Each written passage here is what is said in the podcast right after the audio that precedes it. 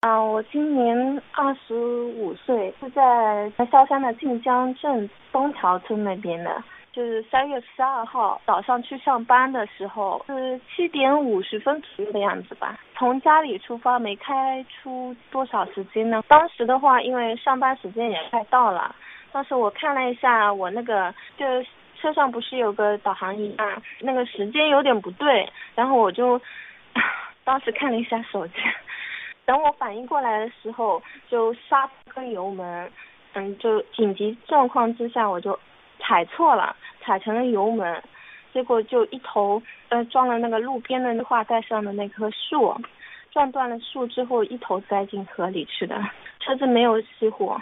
本身的话，如果车子没有熄火的话，那个车窗应该可以是打开的，就是车窗可以按下去之后就可以逃生了。但是当时我整个人都吓懵了，就当时的话，我第一反应肯定是先把保险带给解开来，然后马上就找那个呃锤子想锤玻璃，但是又找不到。嗯，因为以前锤子我都是放在我的座旁边的，但是前几天的话，我爸妈。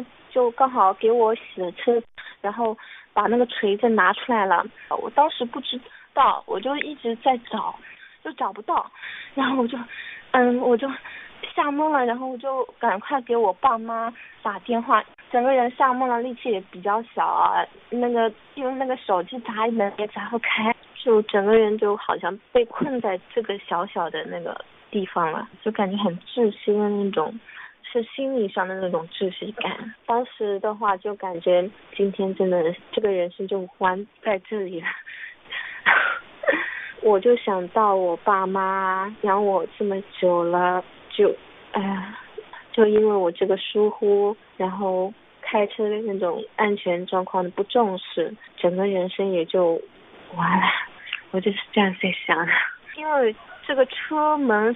虽然是关上状态，但是它还是有缝隙的，就水慢慢的从我脚踝处就往上蔓延，就感觉很恐怖，就感觉有种慢性死亡的那种这种恐惧感吧，特别的绝望吧。晚上做梦的时候还会常常做噩梦吧，唉，就好像水一直漫过我的鼻孔，就感觉呼吸。不过来那样，就眼睁睁的看着水蔓延到我脚踝和小腿的时候，我就感觉好像特别漫长，真的。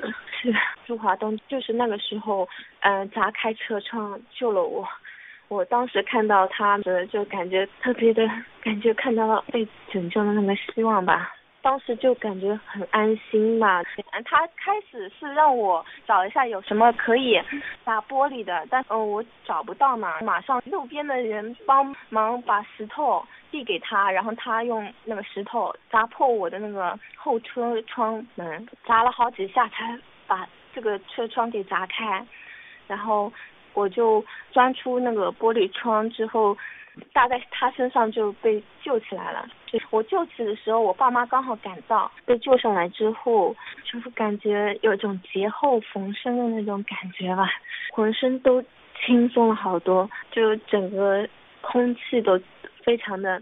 清新嘛，就是我当时的话，只能一个劲的说谢谢谢谢谢谢你，为那个急救的及时吧。除了那个心灵上的那种惊吓，其实就生理上并没有什么事情，就手划伤。被救起来之后，我就感觉我其实生活是很美好的。我就二十多岁嘛，其实说实话，这当中碰到任何事情都没有自己生命来的重要。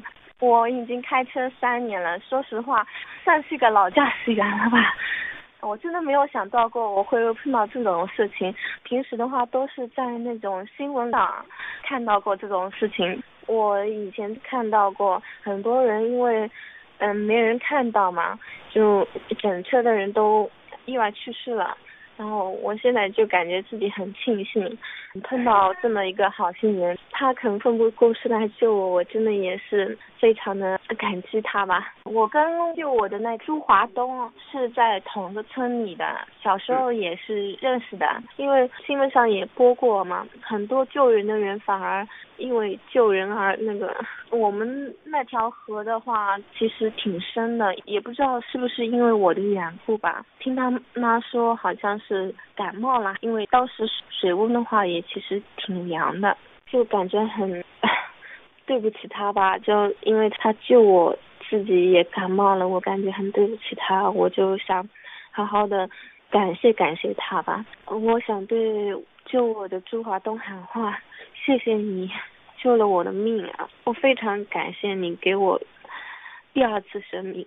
谢谢，我一辈子都会记着他这份情的。如果没有你的话，我可能就现，在已经不在人世了吧。我在想，因为这件事我感触非常的深吧。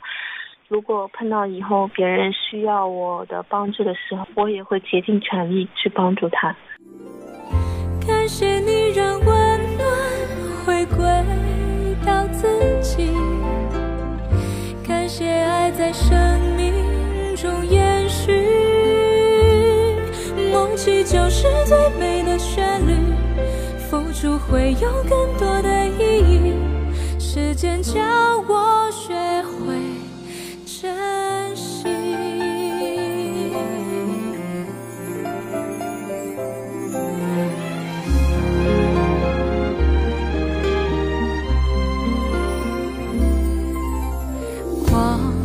照耀你追寻幸福每一步足迹，你守护我翻阅每篇温暖的记忆。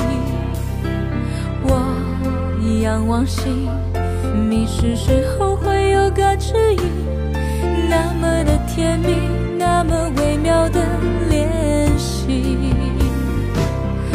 在心里我们的约定像季节摆放。从不停，